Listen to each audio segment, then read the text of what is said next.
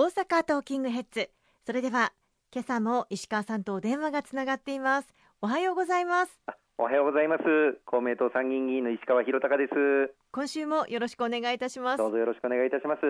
石川さん昨日東京都議会選挙始まりましたね。そうですね。あのいよいよ6月25日昨日告示がなされまして4月4日投票日までの大変重要な東京都議選がスタートいたしました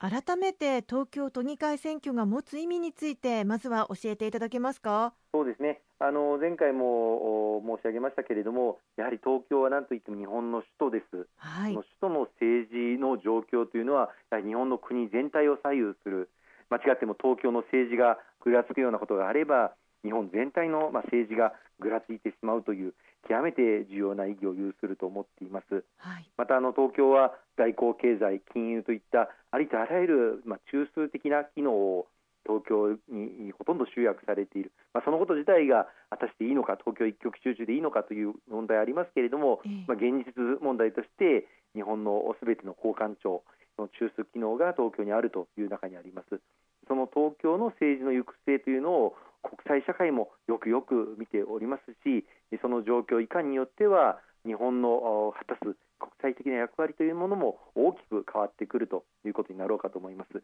まあ、あの今後どういう東京を作っていくのかが非常に重要だということなんですね。そうですねでかつあの東京はやはり日本全国の中で財政力が非常に豊かな自治体です。したがってこれまでも東京でまずモデル的に政策を、まあ、公明党都議団出身になって練り上げ実現をしたことがその後全国に波及をしたりまた国で取り上げられた政策というものも数多くあります、まあ、例えばもう古い話になりますけれども児童手当ですとかあるいは子どもへの医療費助成制度こういったものも東京からまずモデル的に始めそしてそれが国の施策全国の実態の施策とつながっていったこともありますし最近で言いますと私立高校の授業料の実質無償化。これも数年前に東京都が初めて実施をしてその後大阪府が実施をして昨年の4月から全国国の制度として私立高校の授業料実質無償化というものが実現したということもあります、まあ、今回も東京都議選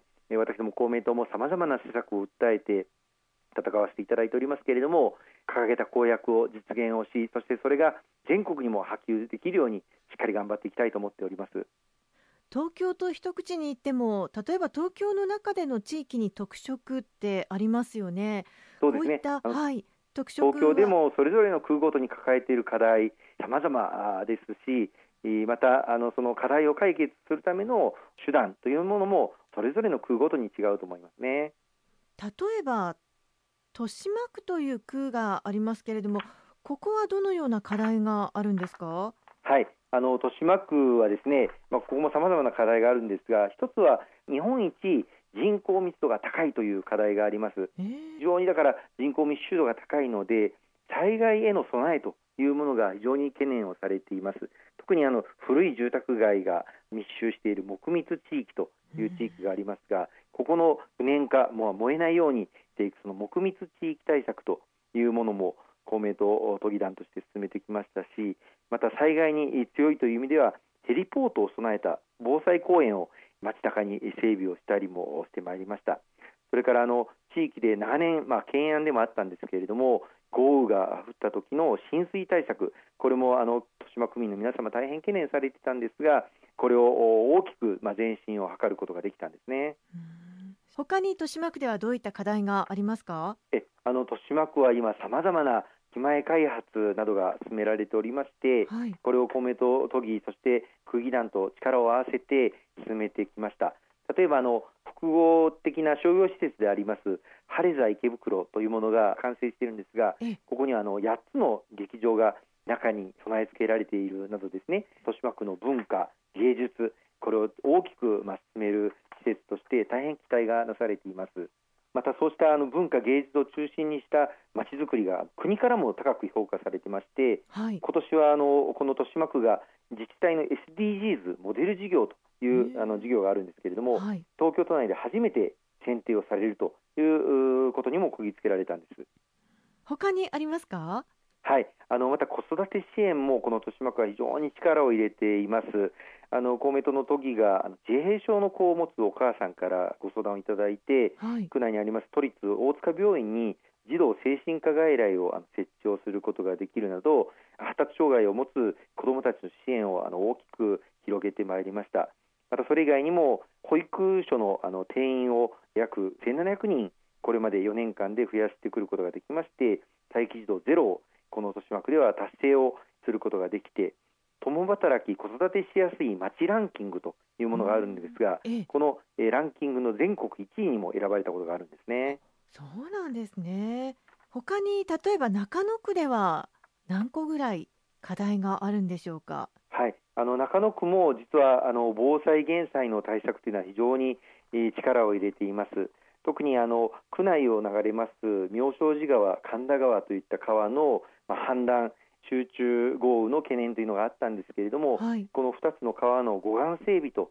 いうものを力強く進めてきたりあるいは調節池といいまして集中豪雨が降った時にその水を逃がす、ためるそういった施設を、ま整備をしてくることで浸水被害をあの防ぐそういった取り組みを力強く進めてまいりました。他にはありますか？そうですねあとはあの駅周辺の、まあ、中野区の、まあ、中野駅周辺の利便性向上というものがあの中野駅の再開発を中心に力強く進められておりまして一つはあの中野サンプラザっていう施設がかつてあったのをご存知の方も多いと思いますけれども、はい、この跡地をどう使うのかということで中野サンプラザシティというものが整備をされることになっております。うん、この中には最大7000人収容の大ホールとかオフィス、住宅街、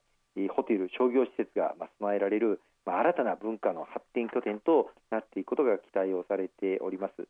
さらには西武新宿線というあの路線が通っているんですけれども、はい、この西武新宿線が開かずの踏切をいくつも抱えていまして、交通渋滞が非常にひどいということが、まあ、住民の皆様の大きな悩みなんですね。えでそこでこの西武新宿線の中井駅から野方駅の2.4キロの路線をすべて地下に通という事業が今着々と進められています。まあ、これがあの完成すればこの開かずの踏切がすべてなくなって交通渋滞が解消されるということが期待されています。他に中野区の課題ありますか？そうですねあの新しい中野駅の駅舎のバリアフリー化というものも力強く進んでまいりました特にあのエレベーターがなかったりとかそれからホームドアがまだ設置されていなかったりとかこうした課題があのあるんですけれども、はい、これを国とも連携をしてこの中野駅のバリアフリー化を進めていく取り組みをさせていただいています。